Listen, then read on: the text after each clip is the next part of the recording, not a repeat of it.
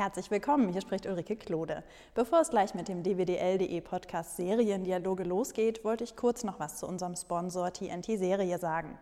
Da findet ihr nicht nur Klassiker-Serien und Serien, die bereits gehypt werden, sondern auch welche, die noch Geheimtipps sind und vielleicht das nächste große Ding sein könnten. Schaut doch einfach mal bei TNT Serie vorbei. So, das war's zu unserem Sponsor. Legen wir los mit den Seriendialogen. Seriendialoge. Ein DVDL-Podcast von Ulrike Klode. Heute ist das Staffelfinale und da reden wir endlich mal über eine deutsche Serie. Mein Gast hat sich nämlich Deutschland 83 ausgesucht. Und mein Gast ist in dieser Woche Fernsehmoderator Jan Köppen. Hallo Jan, schön, dass du mitmachst. Ja, schön, dass ich darf. Und dann noch zum Staffelfinale. Jetzt habe ich ein bisschen, ein bisschen unter Druck. Und dann noch Deutschland 83. Oh Mann. Oh, Ach du meine Güte. Was für ein Druck. Ja. Ach so, liebe Hörerinnen und Hörer, falls ihr euch wundert, warum das hier ein bisschen hallig ist. Wir sitzen hier in einem sehr großen Saal und es ist ein typischer Berliner Altbau mit ja. äh, schönem Holzboden und Riesendecken.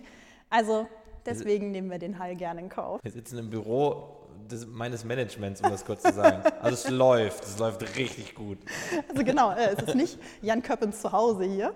Nein, genau, meine 800 Quadratmeter Dachgeschosswohnung am Kudamm. Jan Köppen verdient sein Geld damit, vor der Kamera zu stehen, und zwar derzeit vor allem für RTL. Davor hat er aber auch bei Viva, ZDF Neo oder auch Six moderiert.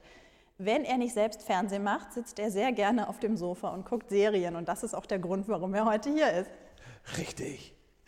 So, Jan, damit alle wissen, worum es bei Deutschland 83 geht, kannst du kurz erklären?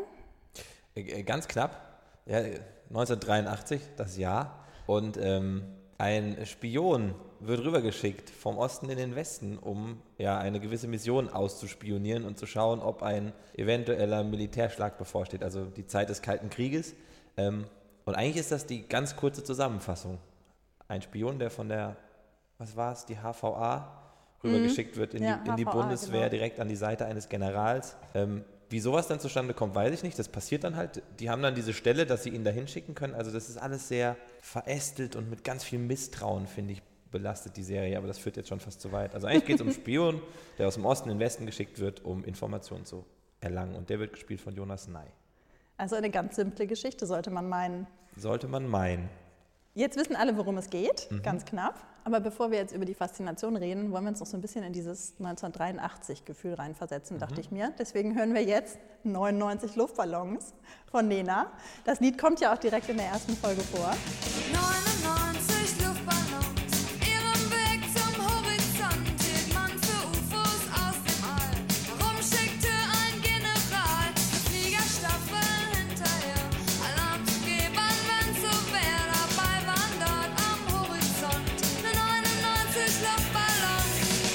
bisschen schade, dass beim Vorspann nicht direkt so ein prägnantes Lied eingesetzt wurde. Da ist zwar ein bekanntes Lied drin ja. und das ist ähm, Blue Monday von New Order, aber das ist so ein bisschen verwischt, weil da ja so ganz viele Störgeräusche drin sind. Das heißt, man hat vom Vorspann ja. kein Lied im Ohr. Man schwimmt ja nur in musikalischen Klischees, wenn man an diese die Zeit denkt. Gut, also ich bin im Jahr 83 geboren, das ist irgendwie auch nochmal ganz lustig. Aber ich glaube, dass die sich da wirklich sau viele Gedanken gemacht haben. Also falls einer der Macher zuhört, ich würde das echt gerne wissen, wie lange darüber diskutiert wurde, über diesen Titelsong weil ich glaube, die Auflage dann war, wir brauchen einen Song, der uns in diese Zeit zurückversetzt, der aber den Zuschauer nicht sofort mit dem Kopf schütteln lässt. So, oh mein Gott, warum denn jetzt genau da? So massentauglich, aber nicht Trash. Mhm. Und da kann man sich, glaube ich, Stunden, tagelang den Kopf zerbrechen. Und, Und man macht es trotzdem nicht allen recht, genau. Nee, also, genau. Also ja. ich fand aber trotzdem die Wahl eigentlich des Songs ganz gut. Ja? Ja. Kennst du die englische Version des Vorspanns, beziehungsweise die amerikanische? Nee. Hast du die, die auch mal gesehen? Ist ein bisschen, ich glaube, wenn ich, ich habe das Cover in Erinnerung, der, der DVD oder das, das, digitale Booklet sozusagen, das ist so ein bisschen bunter alles, ne? Mhm, das ist ein bisschen bunter so und das Lied blau. ist auch ein anderes. Ah, okay, das wusste ich nicht. Und zwar haben die die englische Version von Major Tom genommen. Okay. Und ich saß da und habe das gehört und dachte mir, das Lied kenne ich, aber den Text auf Englisch? Weil ich hatte Major Tom noch nie auf Englisch gehört. Habe ich auch noch nie und gehört. Und war total überrascht. Ach krass. Aber wie wäre es denn gewesen, wenn Sie das für die deutsche Nummer genommen hätten? Das hätte ich komisch gefunden. Dann hätte ja. ich, also die englische Version von Major Tom für die deutsche, das ist ja irgendwie komisch. Ja, das wäre komisch. Aber die deutsche Version wäre zu Klischee gewesen. Ja, zumal die deutsche Version, glaube ich, auch nicht 83 rausgekommen ist, sondern die ist, glaube ich, schon 82 rausgekommen. Ach, okay. Also Dann, Ja. dann hätte es wieder Leute gegeben, die gesagt hätten, oh, warum nehmt ihr denn ein 82er Lied für eine 83er Serie? Waren denn Weißt alle du? Songs aus dem Jahr 83, die da vorkommen? Gute Frage. Also es gab, es sind ziemlich viele aus dem Jahr 83. Mhm. Ähm, was ich so oberflächlich gesehen habe, ob alle waren, weiß ich gar nicht. Ah, da müssen wir jetzt so ein bisschen nerdig nochmal nachsuchen und den Fehler, die Fehlersuche der, der, der Serienfreaks. Wobei, das, das macht man ja. Natürlich. Also wenn man richtig drin ist, dann fängt man ja auch an, war das jetzt, ist das überhaupt möglich? War das im Jahr 83 wirklich so? Aber das finde ich, macht die Serie ja auch aus. Mhm. Ja, also, das dass stimmt. man so dieses sich vorstellen kann, wie es damals war. Wie gesagt, ich war halt null Jahre alt in meinem ersten Lebensjahr, deswegen habe ich keine Ahnung eigentlich. Aber man hat trotzdem das Gefühl, ja, das, das haut schon alles hin. Das heißt, das ist für dich auch ein Teil der Faszination, dass, dass du da so ein bisschen in die ganz junge Geschichte zurückversetzt äh, wirst, die du nicht, die du eigentlich miterlebt hast, aber nicht wirklich bewusst? Ja, so ein bisschen. Also ich finde es schön, dass dann da irgendwie Geschichte nochmal erzählt wird, die damals präsent war, aber für mich halt nicht greifbar, weil von 83 bis zum Mauerfall habe ich halt nicht wirklich was mitbekommen. Dann ist auf einmal die Mauer gefallen und es war so, im Fernsehen ist was passiert. So ist es in meiner Erinnerung. Da waren irgendwie Bilder. Ich habe die, die, die Deutschlandflagge, die geschwenkt wird und Leute feiern und jubeln, aber man versteht das ja nicht. Und ich glaube, mit, mit sechs erklären das die Eltern oder meine haben es damals nicht erklärt, weil es, glaube ich, dann auch zu früh gewesen wäre. Und deswegen finde ich das an der Serie auch ganz spannend, dass man dann nochmal so ein bisschen reinge reingeführt wird in diese Thematik, auch nochmal des Kalten Krieges. Und das aber auch nicht so, vielleicht klingt das zu negativ, aber nicht so tiefgründig. Es ist ja doch irgendwie auf eine gewisse Art und Weise in der Serie oberflächlich, sodass es für die Masse auch besser funktioniert. Und auch aufgehängt an diesen Familienkonstrukten, die ich dann auch ganz spannend finde. Und weil du gerade gesagt hast, ähm, was ich dann an der Serie so noch so spannend fand, beziehungsweise, also einmal genau diese Zeitreise für mich persönlich und eben dieses Detailverliebte, weil ich glaube, du musst dann als Ausstatter von so einer Nummer auf alles achten, weil dann kommen halt so Heinis, wie wir, so, so, so Serientypen, nee, 83 gab es dieses Radio in der Ausführung V37 ähm, noch nicht. Das kam erst ein Jahr später. Ähm, und ich glaube, da haben die sich ganz, ganz viele Gedanken gemacht. Und das fand ich sehr schön. Das heißt, du hast es auch einfach genossen, die Bilder zu sehen, die Ausstattung? Ja, also auch das, das Haus von diesem General, der dann da irgendwie seine große Fensterfront hat und das war wahrscheinlich damals so State of the Art. Heute denkst du dir, ja, so ein altes Ding halt in Bonn.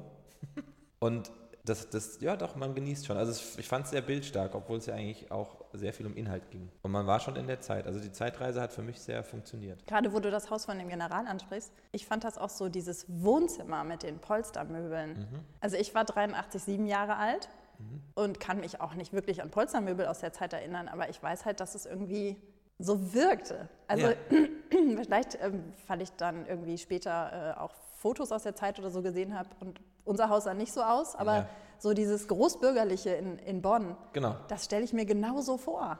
Ja, und ich glaube, das war halt auch einfach so. Also gut, für so eine Serie wird ja, das war ja schon sehr perfekt, muss man ja auch sagen so. Das war ja schon einfach auch sehr kulissenartig.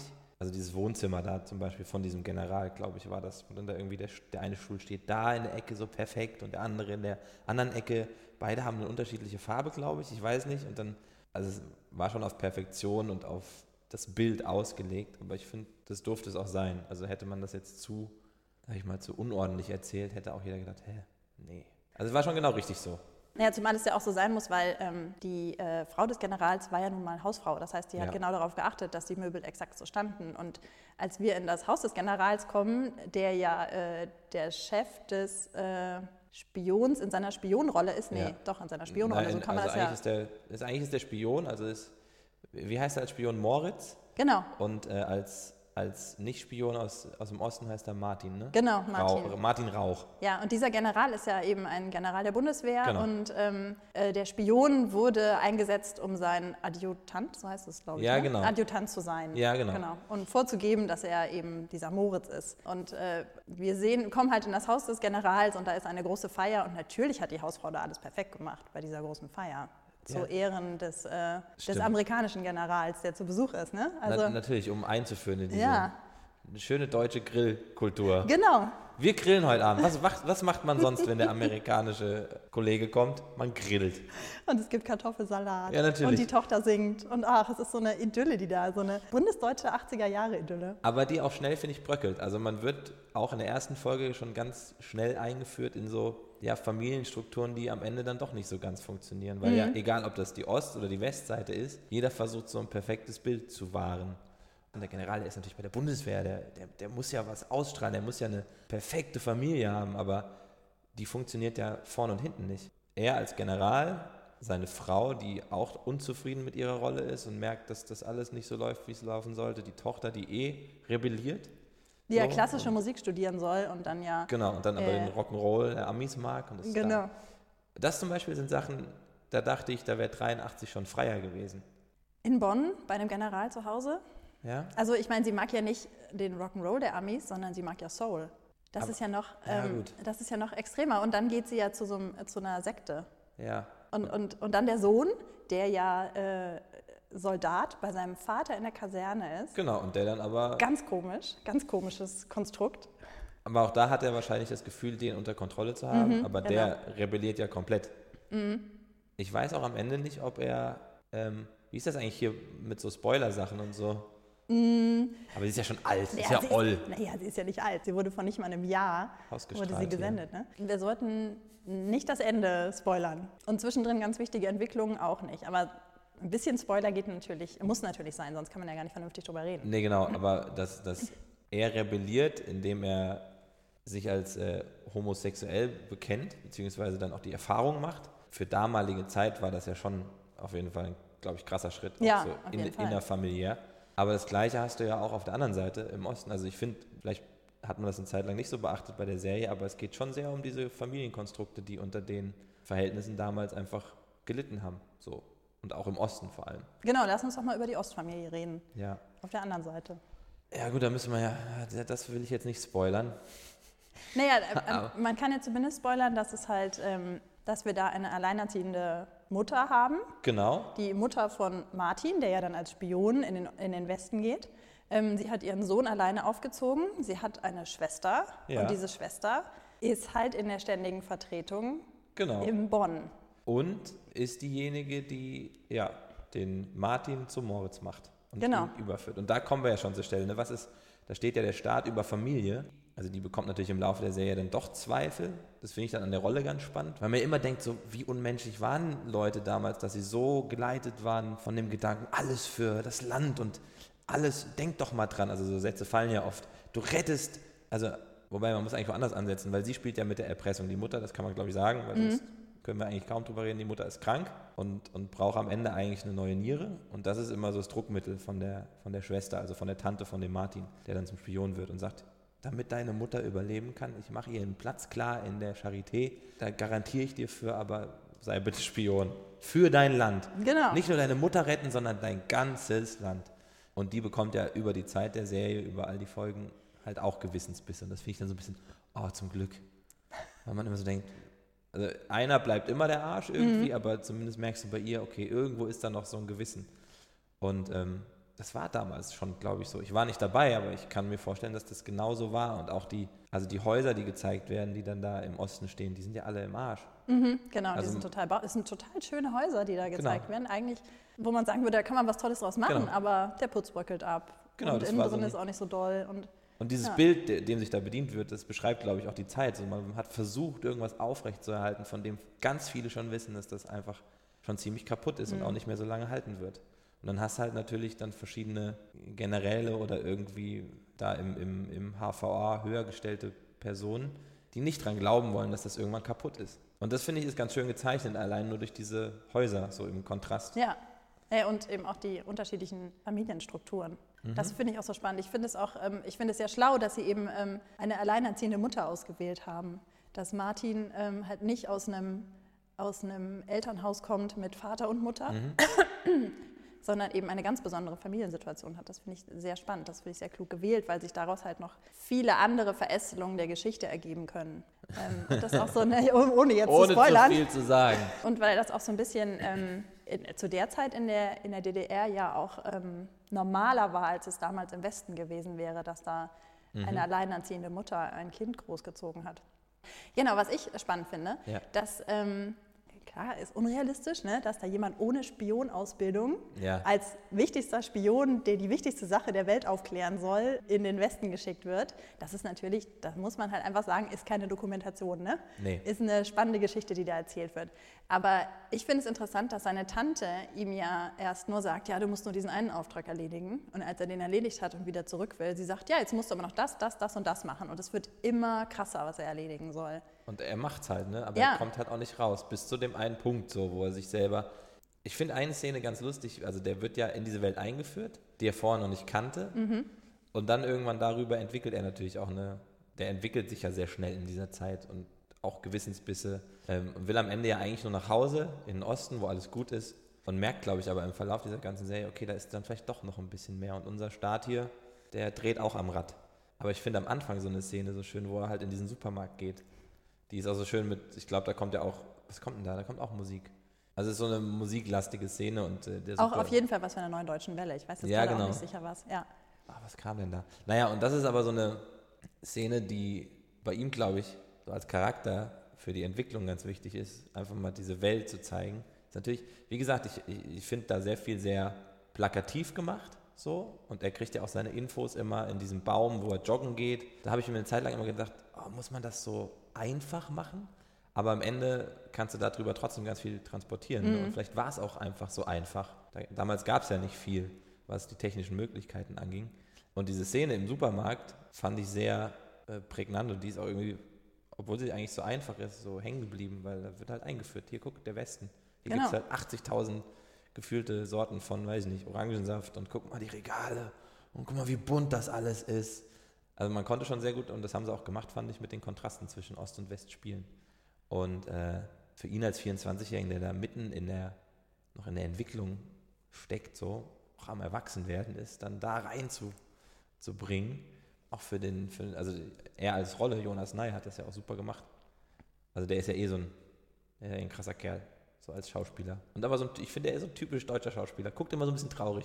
Und ich habe das Gefühl, deutsche Schauspieler, die müssen immer so ein bisschen traurig sein. der muss immer, der hat so den, das sagt auch dann der, ich glaube, der General sagt sowas dann am Ende auch so als Entschuldigung, warum er den denn so nah an sich hat, hat rangelassen. Ja, der mit seinem Hundeblick oder seinem Ja, genau. Dackelblick. Aber das ist der halt, aber das ist so, deutsche Schauspieler müssen immer so ein bisschen traurig sein, damit sie gute deutsche Schauspieler sind. Ich weiß nicht, wo, woher das kommt, aber er ist halt auch ein guter deutscher Schauspieler so. Und der läuft immer so ein bisschen traurig rum. Und dann, wenn er dann mal lacht, dann ist so alles, oh, guck mal, der kann man lachen. aber hat er mega gut gemacht.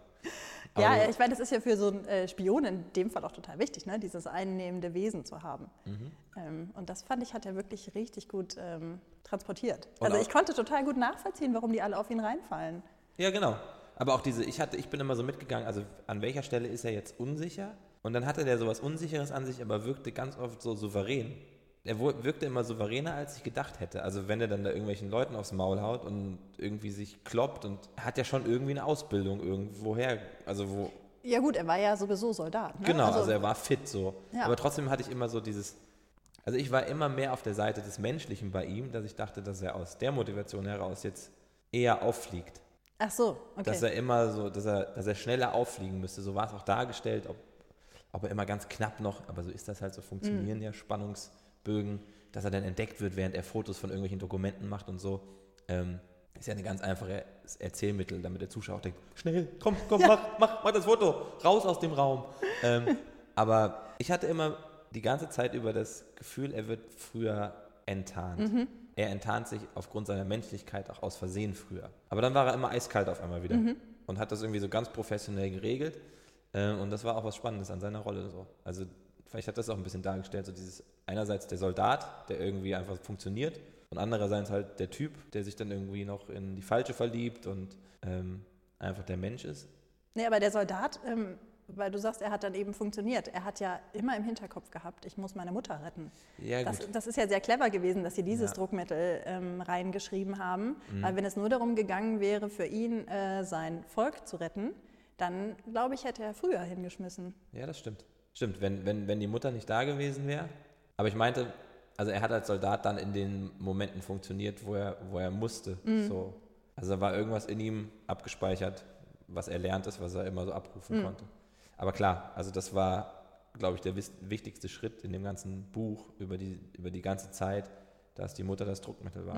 Also ich hätte jetzt kein besseres gehabt. Auch das ist wieder relativ simpel, ähm, aber ich glaube, sowas zu erzählen wie, glaube, die Vorlage der, der Originalfigur, die gibt es ja.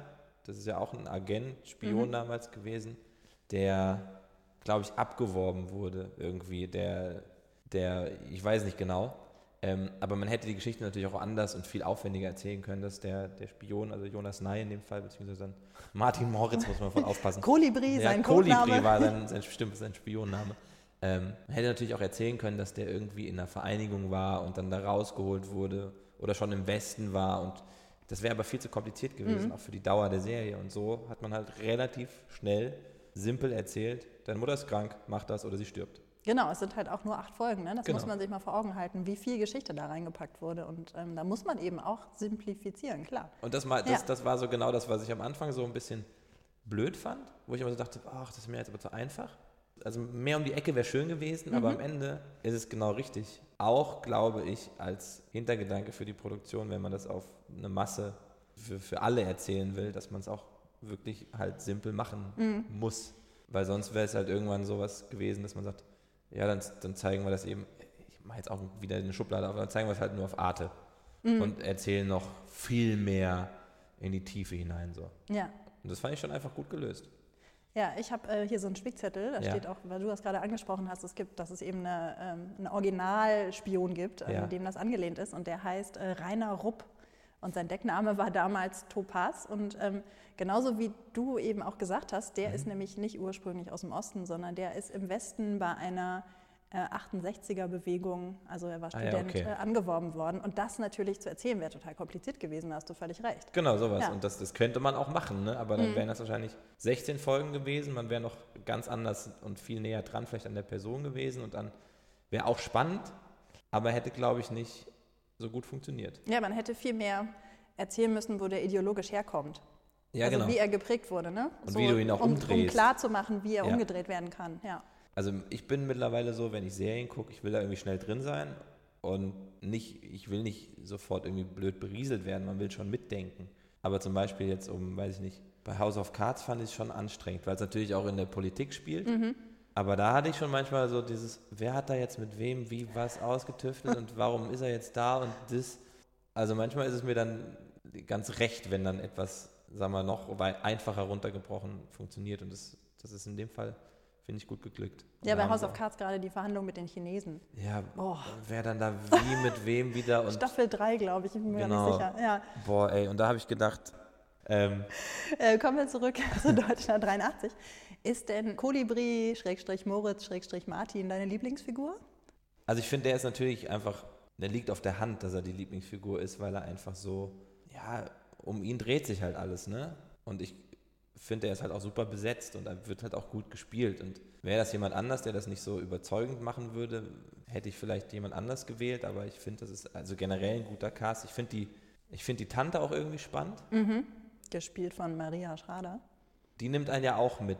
Die, also die begleitet den Konflikt ja auch nochmal, den da jeder mit sich hatte, glaube ich, in der damaligen Zeit. Sehr genau. Und die Reise, die sie da macht und dass sie immer mehr Gewissensbisse kriegt und sich denkt, ah, okay, Familie, jetzt darf, das darf ich eigentlich nicht sagen, weil dann, dann, dann nehme ich zu, zu viel vorweg. Ähm, ja, die ist aber auch sehr wichtig für die ganze Nummer. Also die, die würde ich so an die, an die zweite Stelle fast stellen für, für die Geschichte und für diese, ja, diese, diese Gewissensbisse, die, glaube ich, viele damals mit sich hatten, so wie sehr darf der Staat über Familie gehen und was tue ich. Aber man kann es natürlich auch nachvollziehen, das ist ihr Job, man muss ja auch irgendwie Geld verdienen so und will, ja, nicht komplett raus, aber hat so was an sich. Also die nimmt mich mit so ein bisschen auf die Reise. Und deswegen finde ich die auch sehr wichtig.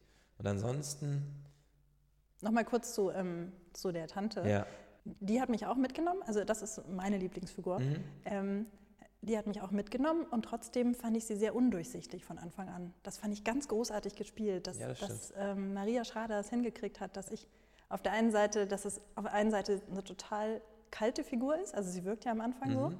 und ich trotzdem mit ihr mitgehe. Ich habe keine Ahnung, wie sie das genau gemacht hat, aber es hatte funktioniert. ja, das stimmt. Ja, man hat so eine, äh, man hat trotzdem, man sucht die ganze Zeit das Emotionale bei ihr. Ja, genau. Und irgendwann kommt es und denkt man so, ah, ich habe mich doch nicht geirrt. Also man ist so ein bisschen erleichtert, dass man nicht, nicht äh, komplett daneben lag. Also ich halte das auch für eine schauspielerisch Riesenleistung, dass man das hinkriegt, das so zu vermitteln. Auch die drehen ja, also ich, wenn man dann, ich, ich gehe dann immer noch einen Schritt weiter, wie gedreht wird. Die haben das ja auch nicht chronologisch gedreht und dann muss die ja trotzdem in einer gewissen Stimmung sein vor Ort für den Take, der dann 15 Sekunden dauert oder 30 und dann vier Wochen später wieder das gleiche so ungefähr. Ähm, und das ist schon eine mega Leistung. Und ich überlege gerade, es fällt mir jetzt erst ein, ist sie die einzige Frau, die geraucht hat? Aber so, deswegen, also ich versuche gerade, ob man das auch als, als Mittel benutzt hat, um sie härter darzustellen, Ja. dass die Frau raucht. Weil sonst, Männer haben ja alle geraucht gefühlt, ne? Also es war ja so, Das stimmt, ich über das finde ich interessant. Ich überlege jetzt auch gerade. Wer auf alle Fälle auch geraucht hat, war äh, die Schwägerin des Generals. Aber die ist ja sowieso ähm, als äh, Alkoholikerin dargestellt das worden. stimmt, die in der ersten Folge eigentlich alles, Alles hätte auffliegen lassen können. Und dann glaubt ihr keiner. Ja, ah, hartes doch, Los. doch, was ist ein Spion? Nee, du warst gerade so voll. Ja, und du hast nur Sexfantasien, ja. das war stimmt, ey. Aber also es hatte so, so zwei, drei Gag- Gag- Gag-Momente hatte es. Das war fast schon wieder so eine Slapstick-Einlage, wo die in der, bei der Sekte sind. Was war das eigentlich für eine Sekte, wo die, Oh, ich habe das wieder vergessen. oder war das einfach so eine Hippie-Vereinigung? Ich bin nicht sicher, ob es wirklich eine Sekte war oder einfach nur so eine Vereinigung. Keine Ich Ahnung. glaube, einfach so eine, so eine Hippie-Rebellen-Vereinigung und alle, alle mit ganz viel Liebe. Mhm. Und da gab es auch so eine Szene, wo die sich dann streiten. Also die, äh, die Tochter des Generals. Die Tochter des Generals. Genau, die so auf Ähm, Soul steht. Und dann gibt es eine Szene, da stehen die irgendwie in der Küche und sie streitet sich mit ihrem Bruder. Und dann ist ein Typ dabei. Und dann schmeißt einen Teller auf den Boden und es tut ihr sofort leid. Und der Typ kommt halt aus der Tür. Ja, man kann Slapstick-Momente schlecht erzählen, ist doof. Aber der macht dann irgendwie nur so eine Geste, dass er jetzt runterkommen muss. So. Also das, das hatte schon so ein paar, ein paar Gag-Momente, wo ich auch immer so ein bisschen schmunzeln musste. Ja, das äh, fand ich auch ähm, clever eingesetzt. Ich fand auch dieses, als Martin dann bei diesem NATO-Berater die Floppy Disk findet. Es ist jetzt schwer, das zu erzählen, damit nicht alles verdorben ist. Auf alle Fälle wieder alle entsetzt sind, dass da kein Papier in dem Tresor liegt, sondern dass da eine Floppy Disk drin ist und sie nicht wissen, was sie damit anstellen Ja.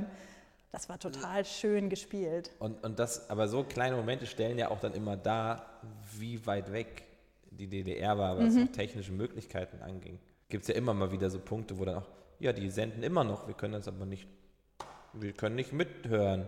Also die haben irgendwas verschlüsselt.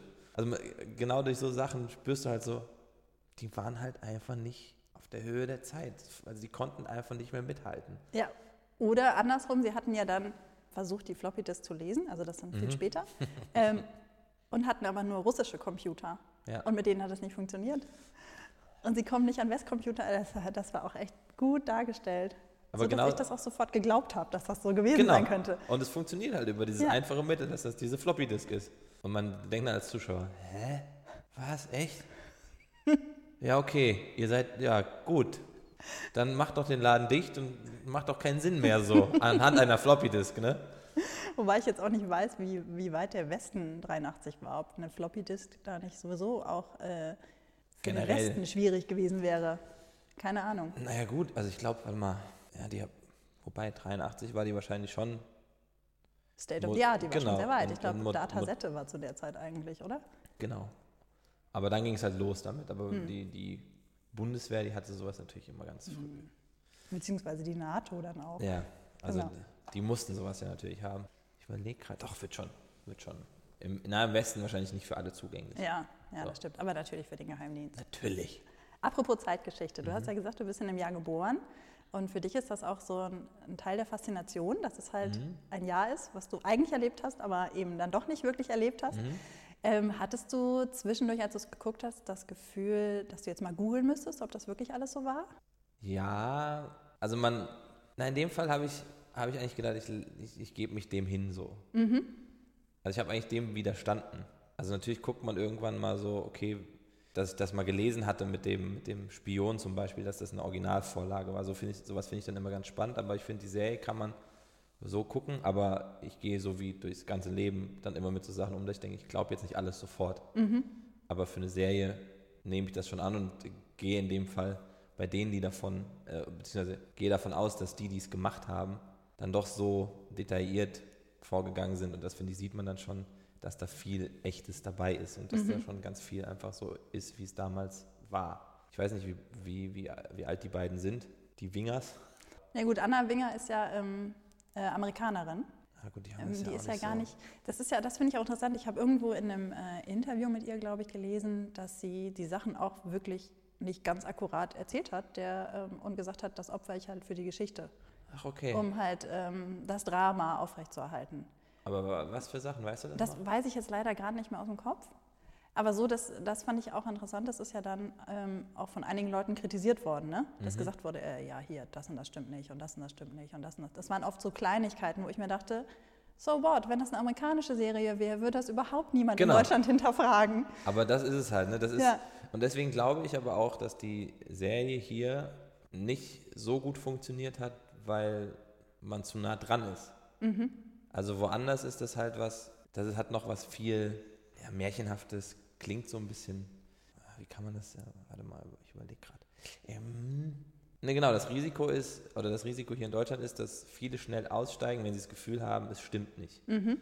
Weil es halt einfach deutsche Geschichte ist so. Und weil es auch zu nah dran ist an, Genau. an sehr vielen Zuschauern. Ja. Und dann, das haben ja wahrscheinlich sehr viele von denen, die das geguckt haben, dann auch mitbekommen. Und ich glaube, dass dann der, der Zuschauer schneller sagt, ich bin raus, weil ich habe das Gefühl, das ist irgendwie in dem Fall zu oberflächlich erzählt. Das ist mir, nee, das ist, ach, das ist hier wieder RTL. So, also so ganz hart gesagt. Ne? Das ist ja, darf ich, darf ich glaube ich offen sagen, dass das auch eine Reaktion ist, die man natürlich bei dem Sender auch kennt. So. Dass das in dem Fall aber vielleicht ein paar wirklich ja, hat aussteigen lassen. Und woanders ist es weiter weg. Das ist so, wie wenn ich jetzt irgendwie, weiß nicht, wobei House of Cards funktioniert ja, glaube ich, in Amerika auch ganz gut. Aber man ist trotzdem nicht so nah dran. Also bei House of Cards ist so, ich, ich, ich glaube, dass irgendwie, beziehungsweise hinterfrage es natürlich, aber habe das Gefühl, das könnte so sein, wie die das darstellen und da ist wahrscheinlich viel Echtes dran. An der einen oder anderen Stelle werden sie geflunkert haben und natürlich für die Geschichte was erfunden haben. Und ich glaube, so geht es wahrscheinlich dann, sag ich mal, jetzt dem Ami, der Deutschland 83 sieht, vielleicht auch. Man ist in der richtigen Entfernung, um es irgendwie als das zu nehmen, was es ist und auch nicht zu hinterfragen. Und hier in Deutschland ist das, glaube ich, nochmal ein bisschen anders, wenn es um deutsche Geschichte geht. Ja, was eigentlich schade ist, weil ich habe Ja. jetzt ähm, in Vorbereitung auf unser Gespräch, habe ich nochmal vier Folgen gesehen, glaube Mhm. ich. Die ersten zwei und die letzten zwei. Gut, die Serie lief vor knapp einem Jahr, da habe ich Mhm. sie natürlich auch gesehen. Und jetzt so im Nachhinein habe ich festgestellt, Mensch, das ist eine echt gut geschriebene Serie. Das sind spannende Charaktere, das ist eine Mhm. tolle Entwicklung. Und ja, natürlich kann man das so gucken. Das kann man so weggucken. Das kann man sogar am Stück gucken. Was Genau. ist ja was bei deutschen Serien gar nicht so oft ist, dass man die so wegbingen kann. Genau, und das ist Fand halt so. total toll. Und, und das ist aber genau das, was sie so international auch macht, ne? Also eben nicht dieses, wo du jede Folge irgendwie so. Das ist ja der Anspruch in Deutschland an Serien, die müssen halt irgendwie so verkopft sein und total noch um die Ecke und hier noch irgendwie ein Konstrukt und die Charaktere müssen noch viel komplizierter sein und wir müssen noch. Das macht der Tatort immer mittlerweile so krass. Also ich gucke nicht so oft Tatort, aber immer wenn ich es geguckt habe, dachte ich, warum muss jeder Polizist traurig sein? Warum muss jeder Polizist wirklich eine verzweifelte Existenz haben? Was ist daran gut für die Geschichte so? Und das ist irgendwie so ein deutscher Anspruch. Und das haben sie in dem Fall, finde ich, halt eben nicht gemacht. Ähm, gut, weil sie in einer Zeit waren, wo du. Ja, hier, hier kommen manchmal Leute rein. Die verwundert sind, warum wir hier Das mit Problem Mikros ist aber auch, rumsitzen. wenn die, genau, wir sitzen im Durchgangsraum, kurz als Erklärung, wo die Toilette auf der anderen Seite ist. Oh also wenn jetzt jemand dringend auf Toilette muss, dann macht er vielleicht in die Küche. Ähm, Oh nein, die armen Leute. ja.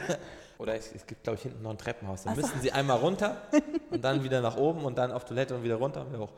Ähm, nee, gut, also in dem Fall darf man das vielleicht auch nicht vergleichen, weil da gibt es halt einen, einen zeitgeschichtlichen Rahmen, in dem das spielt und dann, dann erzählt man natürlich nicht die Traurigkeit eines Kommissars, aber bei Tatorten geht mir das wirklich tierisch auf den Sack, dass dann, auch wenn ich sie nicht oft gucke, aber immer wenn ich sie geguckt habe, auch nur zehn Minuten habe ich das Gefühl, danach hat keiner mehr Bock, Kommissar zu werden, weil bei der Polizei ist eh immer scheiße und alle leben ganz, ganz traurig, haben entweder Depressionen, irgendwie Familien, die kaputt sind. Und also, verstehe ich nicht, warum der Tatort immer dieses Bild zeichnet. Ich, glaub, ich habe das Gefühl, Deutschland will sowas, weil, weil es immer traurige, wie gesagt, traurige Menschen sind gute Schauspieler. Äh, Ne, also das heißt, du findest, dass sowas dann überfrachtet wird. Ne, damit dann sind, werden Geschichten aufgemacht, die eigentlich mit der eigentlichen Geschichte Genau. nichts zu tun haben. so. Und äh, so Man kann kann man dann eine Serie auch tot machen, indem Genau. man halt zu viel reinpackt. Man kann auch einfach mal einen spannenden Kriminalfall erzählen und das reicht. Mhm. Und der Kommissar darf da auch mal einen Gag machen und lachen. Ähm, das ist bei, bei Deutschland 83, finde ich, genau eine richtige Mischung. Da ist nicht zu viel und es kriegt mich, man kann es durchgucken. Und ich glaube, es ist manchmal auch gut, Serien nicht zu gucken, wenn sie aktuell sind, wenn alle drüber reden. Warum? Weil man von so vielen Seiten schon alles hört und so voreingenommen ist, dass man schon mit so einer, mit so einer Erwartungshaltung reingeht, in welche Richtung auch immer, dass man die Nummer, ich habe mir jetzt auch noch mal eine Folge angeguckt und dachte so, ey, das ist, das ist, eigentlich finde ich es jetzt fast besser als damals, weil man so denkt, krass. Also vielleicht war es auch damals, es ist eine deutsche Serie. Mhm. Aber sie ist ja sehr international. Ich bin leider reingegangen mit dem Gedanken damals so, das ist eine deutsche Serie. Ich kann mir nicht vorstellen, dass das international funktioniert. Also ganz hart gesprochen. Ja. Und jetzt guckt man das an, nochmal, und denkt so, doch, ich, jetzt verstehe ich warum das auch so ein Erfolg war, auch überall und im Ausland so gefeiert wurde. Ähm, und zu Recht ja auch irgendwie Preise gewonnen hat. Und ähm, weil das Niveau und die Produktion, das ist schon einfach Wahnsinn. Deswegen ist manchmal ganz gut, wenn man nicht so voreingenommen an so Sachen rangeht. Und das wurde, damals wurde man ja einfach zugeballert. Ja, es war ja auch schwierig, ne? Irgendwie Mitte Juni letzten Jahres ist es, glaube ich, in den USA gestartet. Mhm. Und die amerikanischen Kritiker, die waren ja so begeistert. Das war das erste Genau. Mal, dass ich den Kontext Deutschland 83, es hieß ja sogar Deutschland 83, Ja. nicht Germany 83 oder so. Ähm, da habe ich das zum ersten Mal gelesen und dachte mir, wow, das muss ja eine gute Serie sein, Mhm. wenn sogar der und der und die und die das toll finden. Ähm, und natürlich, das sind Erwartungshaltungen. Da ist es egal, wie gut die Serie danach ist, die werden nie erfüllt. Genau, du gehst da rein und bist Ja. wahrscheinlich erstmal enttäuscht, weil du, weiß nicht, auf 10 Meter mit der Erwartung hingst und dann ist genau das, was ich jetzt so gemacht habe, das nochmal gucken, war eigentlich ganz geil. Habe ich so auch noch nicht gemacht. Und fand das so, dann habe ich es verstanden, also habe ich es wirklich verstanden, weil man nochmal neutraler rein ist. So. Ähm, und das war damals, glaube ich, vielleicht auch das Problem für Deutschland. Das kann auch noch dazu äh, geführt haben, dass dann doch nicht so viele zugeschaut haben, weil sie sofort gesagt haben, ach, nee, aber so geil, wie jetzt alle sagen, ist es ja jetzt auch nicht. Und das ist vielleicht ein bisschen schade gewesen für die Serie damals. Ich finde auch, ähm, dass die Werbepausen ein bisschen was von dem Drive rausgenommen Das haben. stimmt, ja. Also ich hatte die, ersten, die ersten vier Folgen letztes Jahr als, ähm, als äh, Preview vorher Ja. gesehen und fand das gut und habe dann die letzten vier Folgen letztes Jahr dann mit Werbepausen gesehen Ja. bei RTL und das hat schon echt was ausgemacht. Das stimmt, genau. Ist halt kein GZSZ. Ja, Kannst, ja. kannst den Zuschauer halt auch nicht dran gewöhnen. In dem Fall wäre es, wenn es um Werbung geht, woanders besser aufgehoben Mhm. gewesen. Aber ähm, ich fand es trotzdem schön, dass es dann halt bei, bei RTL lief. Und dass das auch immer noch, da wird ja immer noch dran geglaubt, so ein bisschen, Mhm. auch wenn die Quote natürlich nicht so gut war. Ich weiß nicht, kommt Deutschland 86, ne? Oder 87? Deutschland 86. 86 wird es jetzt. Vor ein paar Wochen ist ja bekannt geworden, Mhm. dass äh, sie zuerst bei Amazon laufen wird und dann vielleicht irgendwann bei RTL, da steht noch nicht ganz fest. Glaubst du, dass das die Serie irgendwie verändern wird, wenn sie jetzt wirklich für einen Streaming-Anbieter gemacht wird? Ich hoffe nicht. Also ich hoffe, sie machen genau so weiter. Also das ist ja oft das Problem bei erfolgreichen Dingen, glaube ich, dass man, wenn die funktioniert haben, den Anspruch hat oder dass dann auch Produzenten und Regisseure denken, ah, jetzt können wir doch bestimmt noch mal vielleicht ein bisschen tiefer gehen. Vielleicht, ach komm, noch so eine, eine Geschichte mehr. Und dass du, glaube ich, durch minimalste Veränderungen ganz schnell Leute davon abbringen kannst und wirst, ähm, die das vorher irgendwie geguckt haben. Ich hoffe nicht, dass sie das machen. Aber wahrscheinlich werden es zehn Folgen. Und Das ist, glaube ich, auch noch gar nicht bekannt. ja, aber, aber sowas kann ich mir vorstellen, dass sie vielleicht nochmal zwei Folgen länger machen. Hat ja auch mit Produktionsbudgets zu tun und so. Und dann wäre das irgendwie verständlich. Aber ich hoffe nicht, dass sie die Geschichte irgendwie oder, oder, oder es anders vom, vom, von der Erzählart und Weise machen als jetzt bei Deutschland 83. Aber ich bin gespannt auf, also auf die Entwicklung der Geschichte. Drei Jahre später, am Ende ist was passiert, wo man jetzt nicht weiß, was, also ist am Ende aber wahrscheinlich auch nicht so wichtig für die Geschichte, wenn es drei Jahre später ist. Die Frage ist auch, aber weißt du, ob der dabei ist, Jonas Ney wieder? Äh, oh, da bin ich jetzt gerade überfragt. Äh, Weil, also es ist ja, das wäre ja drei Jahre später, er war Spion. für ein halbes Jahr war er nur Spion. Genau. Also man, man, Zumindest haben wir das nur ein halbes Jahr miterlebt, ja. und man weiß nicht, wie die Entwicklung danach weiterging. So, man weiß, was in der Serie passiert und ähm, Mitte Oktober ist es ja bekannt geworden, dass es jetzt wirklich weitergeht. Es gab vorher Gerüchte, ähm, und zwar, dass es mit Amazon weitergeht. 2018 soll sie dann Mhm. zu sehen sein und dass sie schon in 20 Länder verkauft wurde. Ähm, was ich gut, dann äh, macht er ja, finde. dann macht er ja mit. bei dem Budget dann und bei dem Geld. Aber ich frage mich trotzdem, was da geschichtlich dann 86 mit ihm passieren könnte, wo er dann ist, in welcher Position oder ob er dann da irgendwie selber in eine, in eine Funktion reingerutscht ist, weil er, ich will nicht sagen, ich will halt nichts verraten gerade. Eigentlich würde ich da jetzt zu viel verraten, glaube ich. Ja, stimmt. Naja, bin ich gespannt, aber ich freue mich drauf. Genau, also man kann ja auf jeden Fall gespannt sein, Genau. ne, was, sie- was sie da machen werden. Das ist ja schon interessant. Ähm, du saßt ja in der Jury des Deutschen Fernsehpreises, der dann im Januar verliehen wurde. Ja. Und du hast auch darüber entschieden, was als beste deutsche Serie ausgezeichnet wird. Nominiert war Deutschland 83, aber Deutschland 83 hat nicht gewonnen. Hast du die anderen Jurymitglieder nicht gut genug überzeugt von deiner Begeisterung? Man hat dann ja schon immer in dieser ganzen Runde eine große Diskussion auch über das. Und lustigerweise ähm, war Deutschland 83, ich glaube, es war zu einem, es war genau in der Zeit, wo das so gehypt wurde. Das klingt so bescheuert, das jetzt im Nachhinein zu sagen. Vielleicht zum, also es war auf jeden Fall richtig, dass es nominiert war, aber vielleicht zum falschen Zeitpunkt. Weil genau das vielleicht ein bisschen auch passiert ist, was ich eben gesagt habe, dass es mit diesem Hype und dieser Erwartungshaltung und, und diesem Lob auch aus dem Ausland in einem anderen Kontext bewertet wird. So. Natürlich haben alle gewusst, knaller Serie, super gemacht und echt toll. Und dann geht man aber da rein und dann hat ja am Ende äh, Club der Roten Bänder gewonnen. Das war dann natürlich auch nochmal ein Gegner in dem Fall, der auch verdient dann gewonnen hat. Wenn die Konkurrenz, glaube ich, nicht so stark gewesen wäre, wäre es Deutschland 83 geworden. Und vielleicht wirklich in, in einer anderen Zeit, so ganz banal gesagt. Also würde man jetzt nochmal drüber reden, glaube ich, sind die Chancen fast noch höher. Ist ein bisschen absurd, weil das fällt mir jetzt auch erst, wo wir drüber reden, auf, in was für einem Kontext man dann da auch im Kopf bewertet. So. Man kann das ja nie, man macht das natürlich neutral und als Jury ist man dazu verpflichtet, da wirklich auch an allen Ecken zu gucken, was war gut, was war schlecht, was hat einem gefallen und man versucht da irgendwie objektiv zu sein. Aber natürlich sind wir alle deswegen in der Jury, weil wir irgendwie aus dem Fernsehbusiness kommen und dann unsere subjektive Meinung da einbringen. Aber ja, also wurde auf jeden Fall viel diskutiert und ich weiß ja nicht, was ich da an internern erzählen darf, das ist die andere Frage.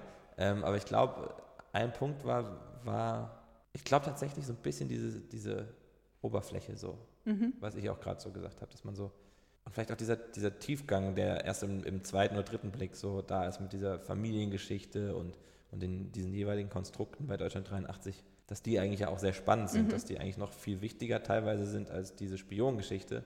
Und bei, bei Club der Roten Bänder ist halt einfach nochmal eine Nummer emotionaler. Und also meine Freundin, die kann das zum Beispiel nicht gucken, weil das einfach so, so schwer ist und so einfach so gut gemacht und so, so nah dran. Das hat bei Club der Roten Bänder, glaube ich, ganz viele so erwischt. Weiß nicht, wer da immer überall, also auch ich hatte Tränen in den Augen. Und das kriegt er halt nochmal ganz anders. Es war auch zu dem Zeitpunkt überraschender. Genau, Also ne, da, bei Deutschland nicht- 83 hatte man schon so viel gehört, haben wir gerade auch schon drüber geredet. genau. Und Club der Roten Bänder schaltest du ein und dann heulst du, sitzt da und heulst. Ja. Das ist so, ohne dass du vorher was darüber gehört hast. Genau, und das finde ich halt so schön, dass das auch passiert. Dass man hat ja immer so das Gefühl, wenn Leute zugeballert werden mit Werbung und hey, die Serie jetzt hier, guck dir das an, dass Leute dann die Sache finden. Aber ich glaube, so wurde das ja wirklich über, über die Zeit gefunden, dass sich das von Erstausstrahlung bis zur letzten Folge so entwickelt hat, auch was die Zuschauer angeht und so eine Dynamik, dass darüber geredet wurde. Und das finde ich mega schön für eine Serie, dass das passiert. Eigentlich genau das Gegenteil von dem, was bei Deutschland 83 Ja. der Fall war. Ich glaube, das hätte Deutschland 83 vielleicht auch ganz gut getan. Wenn Das sie stimmt. vorher nicht irgendwas gewonnen hätten. Nein, aber in dem Fall wäre es vielleicht wirklich besser gewesen. Ähm, Und bei Club der Roten Bänder natürlich schön, dass es so passiert ist und dass das jetzt auch, bin ich auch gespannt, wie es weitergeht. Und war, also wir haben sehr viel drüber diskutiert, das weiß ich noch. Ja, es war auch einfach ein starkes Jahr. Ne? Genau. Nominiert waren äh, Club der Roten Bänder, Deutschland 83 und Weinberg. Und auch Weinberg hätte gewinnen können, wenn man sich das überlegt. Auch Ne? So, super, super gemachte Serie. ja. Auch eine, wo ich gedacht habe, so, oh, das aus Deutschland. Also es ist so schön, dass das jetzt alles so passiert in den letzten Jahren, sage ich mal, aber jetzt so, einen, so öffentlich auch und auch im Mainstream angekommen ist. Also ich finde immer, Mainstream klingt so negativ und auch Serienfans sind ja gerne so und das ist ja bei Musik, bei, bei Fans von Bands nie anders. Ich habe das aber als erstes gesehen und wenn das jetzt mehr als eine Million Leute geguckt haben, dann ist das uncool. Aber ich finde es halt einfach mega schön, dass, dass eine Masse sowas auch guckt und auch Interesse daran findet, auch wenn das speziellere Themen sind. Mhm. Na gut, Weinberg lief ja erst im Pay-TV Ja. ähm, bei TNT-Serie und jetzt ist es ja auf Vox auch losgegangen. Also Es wird auf jeden Fall, die, Se die deutsche Serie wird anders wahrgenommen oder Ja. die deutsche Produktion, weil man aber auch, glaube ich, mittlerweile international auf einem Level, also Deutschland im internationalen Vergleich auf einem Level angekommen ist. Und natürlich so gedacht wird, dass. Du musst auf Klo, ne? wir machen mal kurz eine Pause, Nee, weil wir hier jemand dringend auf Toilette Sarah muss. Kuttner läuft durch den Raum und muss sehr dringend auf Klo. Gebückt. gebückt. Oh, das sieht sehr gut aus. Wir sollten, hätten wir mal eine Kamera. Wir warten. Ja, mach du mal. Ja, so ist das hier. Das sah sehr lustig aus. Um das zu Vielleicht besch möchte Sarah Kuttner gleich noch Serientipps geben. oh, Sollten wir sie mal fragen? ich kann das aus dem Hintergrund im Durchlaufen. Sie hat von der Tür, also wir sitzen hier in so einer Ecke am Fenster, äh, liebe Zuhörer, und wir haben drei Türen im Blick. Und die eine Tür ist äh, rechts von uns, die andere links. Die andere, die dritte interessiert nicht. Und äh, diesen Weg muss Sarah Kuttner gleich noch gehen und mal gucken, ob Es sie sind einen ungefähr- Serientipp hat. Was ist ungefähr 20 Meter? Boah, nee, das ist zu viel. Diagonal? Meinst du, das ist doch diagonal durch den Raum? Aber es sind nicht 20. Ja, okay, 15. Maximal. Einigen uns auf 15 Meter, die Sarah Kuttner gleich an uns vorbeispazieren muss und vielleicht ruft sie uns einen Serientipp zu. Wir sagen aber nur einer, ja? Ja, nee, mehr hat man auch nicht Zeit bei 15 Metern. Ähm, nee, aber wollen wir jetzt einfach so tun, als ob wir normal weitergehen, dann kommt sie irgendwann? Oder wir warten einfach ganz gespannt. Das ist ein bisschen doof, ne? Ist ein bisschen in, ach. da kommt Sarah Kuttner zurück. Ah, Also sehr erleichtert. erleichtert Du aus. siehst, jetzt, siehst du, jetzt siehst du besser aus. Ja, natürlich. Ja. Hast du einen Serientipp? Wir reden über Serien. Wir machen einen Podcast zu Serien. Ich habe so viele. In welche Richtung soll es? Eine, nur Deine eine. Lieblingsserie gerade. Ich gucke gerade, aber das ist ganz schlimm, ich gucke gerade alle Staffeln Beverly Hills 90210 nach. Ich hasse alle, ich finde alle zum Kotzen, ich hasse die und kann nicht aufhören, aber ich bin schon Staffel 9, ich habe es bald geschafft. Das ist furchtbar, es ist ganz furchtbar, es ist noch viel furchtbarer, als wir früher fanden. Das ist keine Lieblingsserie, aber das gucke ich gerade. So jetzt Schön, das ist ja toll. Ein super okay, ich Serientipp von Sarah voll Kuttner. so einen Knaller gehofft. ja, ciao, ne? Guilty Pleasures sind auch super. Beverly Hills 90 210 haben meine Cousine immer geguckt. Ey, Jeden ich habe das Samstag. früher auch geguckt. Ja, aber es ist ja, auch, ist- es ist ja eine Mädchenserie. Ja, und früher, aber interessant. Ich hoffe, das haben jetzt gerade alle verstanden, weil wir haben nämlich Headsets auf und jetzt konnten wir natürlich Sarah kein Mikro hinhalten. 90 Also Sarah Kuttner hat gesagt, sie guckt gerade wie verrückt Beverly Hills 90 210. Sie findet alles scheiße, aber sie kann nicht aufhören. Das ist aber so ein Trash-Ding. Ja. Ist, ähm, ich hab das, hatte so eine Beziehung zu verbotener Liebe, dass ich das gucken musste und konnte nicht aufhören Das ist auch und fand krass. es richtig scheiße. Ich finde das, Das war so toll. ich habe eine Zeit lang, das war auch immer, das sind ja so Rituale, also Serien sind ja so Rituale, so. Der Mensch ist ja ein Gewohnheitstier und wenn er was hat, wo er jeden Tag irgendwie sich. Ich war teilweise auch manchmal traurig, wenn so ein Quatsch zu Ende war. Also verbotene Liebe, Marienhof. Ähm, gut, ne, Berlin, Berlin war auch schön, das war aber. Ist Das war aber kein ist eine Quatsch. Art, genau, ist kein Trash. Das, war Das war sehr, toll. Eine sehr gute, sehr gut gemachte deutsche Serie. Ähm, aber auch zum Beispiel damals GZSZ, das haben auf einmal alle geguckt, auch so die Mädels, und dann will man natürlich irgendwie mitgucken. Und ich weiß noch, dass wir mit, mit, meinen, mit meiner Schwester, wir hatten so einen Schwarz-Weiß-Fernseher, der dann irgendwo im Schlafzimmer auf dem Boden stehen musste, weil da eine Antenne dran war und da haben wir den Empfang so einstellen können, irgendwie, oder das Kabel, keine Ahnung. Dann saßen wir da und haben GZSZ in Schwarz-Weiß geguckt. Und das Bild war manchmal, also das ist absurd. In Schwarz-Weiß. Ja, Ah, wir- wirklich. Cool. Das ist die beste Serie in Schwarz-Weiß. Aber man ist, das ist so krass, wie einen das einfach begleitet und es ist ja immer noch da. Joe Gerner ist halt immer noch da. Und manchmal, Ist er immer noch dabei? natürlich, Wahnsinn. Wolfgang Barrow. Aber das ist der einfach diese Rolle, ist einfach der Joe. Ja, Aber den Fasan hat er sehr lange nicht mehr.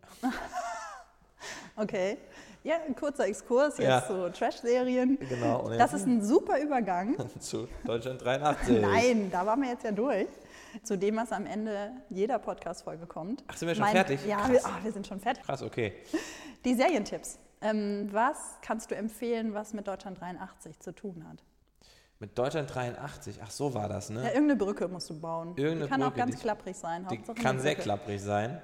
Boah, kann die richtig klapprig Ja, sein. versuch mal, ich bin gespannt. Also das, das teilweise Spannende an Deutschland 83 war ja auch äh, der technische Fortschritt des Westens und der Nicht-Fortschritt des Ostens. Und das hat ja ganz viel mit der Entwicklung der Computer zu tun. Und Computer sind ja ein sehr spannendes Thema. Und deswegen kann man sich Silicon Valley angucken. eine, eine, sehr witzige, eine sehr witzige Serie aus dem Silicon Valley. Ähm, ich glaube jetzt in der dritten Staffel mittlerweile. Ja, Comedy, es ist, es ist nicht Sitcom. Es ist schon einfach aufwendig produziert. Ja, ist HBO. Und Sieht man. ich finde, es macht einfach mega Laune. Man kann sich vorstellen, dass das da so abgeht, wie es da abgeht. Also es ist so absurd und es beschreibt natürlich mit Klischees, wie es da ist. Und ich finde das eine sehr, sehr schöne Serie. Ist kurz, finde ich auch manchmal Mhm. ganz angenehm. Und ich konnte das super gucken. Also es hat Spaß gemacht. Und die Charaktere sind lustig und sind sehr weit von Deutschland 83 weg. Die könnte ich empfehlen, wenn, wenn man Technik interessiert ist. Ja, ganz Ähm, kurz, es geht um äh, ein paar Jungs, die ein Startup gründen wollen. Genau. Mit einer super technischen Entwicklung, Genau, und der, auf die alle scharf sind. auf die alle scharf sind, die natürlich dann auch teilweise geklaut wird, aber irgendwie doch keiner so gut hinkriegt wie der eine Nerd, der im Mittelpunkt steht. Richard. Genau, der auch das Brain ist, der auch wirklich was auf dem Kasten hat. Thomas Middleditch, der ist so gut. So ein cooler Kerl. Mhm. Und der wird auch noch Hollywood-mäßig, glaube ich. Wenn er die richtigen Rollen jetzt spielt, kann er, ja, so, nicht, nicht Adam Sandler direkt, aber in so eine Richtung. So, der, der, der ist schon so Ja, Adam Sandler, nein. Nee, aber so nerdy Bisschen- Adam ja, Sandler. genau, nerdy und more sophisticated. Und, Ja, genau. So, ne? So eine Mischung aus Adam Sandler und äh, Benedict Cumberbatch. Ja, So die, Wunderbar. die, die, die Mitte ist er, glaube ich. auf so. Instagram ist ja auch sehr witzig. Aber ich, ich überlege gerade noch, was zu Deutschland 83 wirklich passt. Deutschland 86 könnte ich empfehlen. ähm, Dann einfach zwei weitere Serientipps, Serien, die du gut findest. Was ja auch eine Brücke ist. Stimmt. Ne? Serien, die ich gut finde. Das reicht doch als Brücke. Also wie gesagt, Silicon Valley. Ähm, dann, äh, ach Mann, bin ich bescheuert, warum weiß ich denn gerade den Namen nicht? Die, die Serie, die im, glaube ich, ist das New York der 80er, die Entwicklung des Hip-Hop, ist eine Netflix-Serie und heißt The Get Down. The Get Down. Ähm, die habe ich noch nicht fertig geguckt, weil ich sie relativ anstrengend finde, auch wenn es eigentlich nur um Musik und die Entwicklung geht, aber das ist mit den ganzen Schnitten und ist mir teilweise ein bisschen zu artig, aber ich finde es spannend, weil ich Hip-Hop einfach mag und die Entwicklung irgendwie ganz cool erzählt wird von dem einen MC, der sich da entwickelt. Ähm, finde ich auch ganz schön. Also eigentlich, ich merke gerade, dass ich so Zeitreisedinger eigentlich ganz gut finde. Ich bin aber noch unsicher, auch wenn ich sie jetzt empfehle, ob ich es schaffe, wirklich dran zu bleiben, weil da muss man, das finde ich so eine, es gibt ja so Serien, da braucht man so eine Laune für. Und die macht man dann an und dann findet man die irgendwie, irgendwie gut, aber man weiß so, okay, ich gucke die jetzt und es ist irgendwie, ich, ich brauche wieder so einen Flow-Moment, wo ich sage, jetzt gucke ich die. Ähm, und mm, Kann auch was Älteres sein. GZSZ zum Beispiel. ja, GZSZ kann ich allen empfehlen, die, die einfach sich nur berieseln lassen wollen und direkt wieder reinkommen möchten. Aber es ist wirklich so, man, einen kennt man immer und denkt so, ah, okay. Die Geschichten wiederholen sich ja seit Ja, Jahren. ne, das ist so toll. Man muss nur überlegen, okay, wer soll jetzt der Böse sein? Ach, der, okay, Genau. und das, ah ja, und dann wird das und das passieren. Und, mm. Zack. Also diese, diese Drehbuchautoren finde ich krass. Die sind wirklich. Oh, Also ich fand, ich habe Entourage immer gerne geguckt. Entourage? Ja. Okay. Das ist in Deutschland ja gar nicht so ein großes Ding nee, gewesen. gar nicht. Ich glaube, glaub, es war so ein bisschen in, dieser, in so einer gewissen Szene, Mm. wo Leute, der Kinofilm ist, glaube ich, auch gefloppt am Ende. Mm. Ähm, aber zum Beispiel Ari Gold, der ist einfach da draußen eine Legende geworden. Also Jeremy Piven als Schauspieler. Erklär doch kurz, worum es geht, bitte. Also Entourage ist eigentlich auch das, was es äh, beschreibt, eine Entourage an Jungs, um einen Hollywood-Schauspieler, einen Emporkömmling in Hollywood, ja, der einfach das Hollywood-Live lebt. Also der vom einen zum anderen Moment, weiß nicht wie viel Millionen verdient, sich eine Hütte und seinen Freunden Autos kauft und dann im nächsten Moment auf einmal doch pleite ist und ein, ein Manager, der wirklich so gut von Jeremy Piven äh, gespielt wird. Und ich glaube, diese Serie ist schon sehr, glaube ich, Hollywood-mäßig. Also ich glaube, mich interessieren Serien, wo ich das Gefühl habe, das, was da erzählt wird, könnte wirklich so sein. Also bei Silicon Valley zum Beispiel oder bei Entourage eben diese so Jungs, die irgendwie aus dem Ghetto kommen und der eine Typ, der auf einmal mega erfolgreich ist und die immer überall mit hinnimmt. Es ist schon auch trashig, geht viel um so eine Männerserie, glaube ich, so ein bisschen. Es ist jetzt keine Frauenserie. Und Ari Gold ist einfach ein Manager, wie man ihn sich zu 100% in, in Hollywood vorstellen könnte. Und irgendwelche Presse- und PR-Berater. Und das finde ich, also das finde ich irgendwie noch eine lustige, auch, auch wenn sie schon vorbei ist, Serie. Damit sind wir uns in einer Sache auf jeden Fall einig. Ja. Ich versuche jetzt ein kleines Resümee, Ja. dass man Deutschland 83 ein zweites Mal gucken muss. Ja. Auf den zweiten Blick wirkt sie noch besser, als sie beim ersten Mal war. Ja, Das kann man irgendwie allen empfehlen. Es gibt ja viele Leute, die kritisch sind Deutschland 83 gegenüber, aber wir beide empfehlen jetzt einfach mal, liebe Hörerinnen und Hörer, nochmal gucken. Nochmal gucken. Großes Vergnügen. Man entdeckt so viel, entdeckt so viele tolle Sachen. Ja, und auch nochmal vielleicht unbefangen rangehen. Gut, Ja. jetzt ist man befangen, weil wir das gesagt haben, aber wirklich. Okay, beim diese- dritten Mal dann Genau, noch, noch zwei, drei, vier Mal gucken. Dann wird sie echt super. Nein, aber das wäre wär nicht gut für die Serie. Aber in dem Fall lohnt es sich. Ein zweites Mal gucken äh, können wir beide empfehlen, ja. Vielen Dank, Jan. Ja, vielen Dank. Das ist, geht immer so schnell. Ja, natürlich. man redet so dann ist es auf einmal vorbei. Also eine Serie ist ja auch ein paar Stunden. Wir wollen jetzt nicht ein paar Stunden reden, aber ja. Nee, ich würde gerne noch viel mehr verraten, aber das ist. Nein, das darf, das darf man nicht. Wie immer werde ich natürlich weitere Informationen zu den Dingen, die wir hier besprochen haben, irgendwelche Namen, die uns hier eingefallen sind und irgendwelche anderen Fakten noch nachtragen und natürlich auch die Serien, die Jan empfohlen hat, auch noch auf die Podcast-Seite stellen. Und damit ist jetzt auch schon die dritte Staffel der Seriendialoge vorbei. Das war ein würdiges Staffelfinale. Das freut mich sehr. Herzlichen Glückwunsch dazu. Ich, ich, ich gebe dir jetzt die Hand, auch wenn ihr Oh, das nur hört. Dankeschön. Hört man das? Warte mal. Nee. Nee, hört man nicht. Glückwunsch dazu. Danke. Mir hat es großen Spaß gemacht, mit so unterschiedlichen Menschen über so ganz verschiedene, faszinierende Serien zu reden und auch neue Facetten an den Serien dann zu entdecken, wie heute auch bei Deutschland 83. Ich hoffe, euch hat es ebenfalls Spaß gemacht, uns zuzuhören. Die Seriendialoge machen jetzt erstmal ein paar Monate Pause und irgendwann im nächsten Jahr geht es dann weiter, wenn auch ein klein bisschen anders. Bis dahin, frohes Gucken. Seriendialoge. Ein DVDL-Podcast von Ulrike Klode. Redaktion und Produktion Ulrike Klode, Sounddesign Joachim Budde.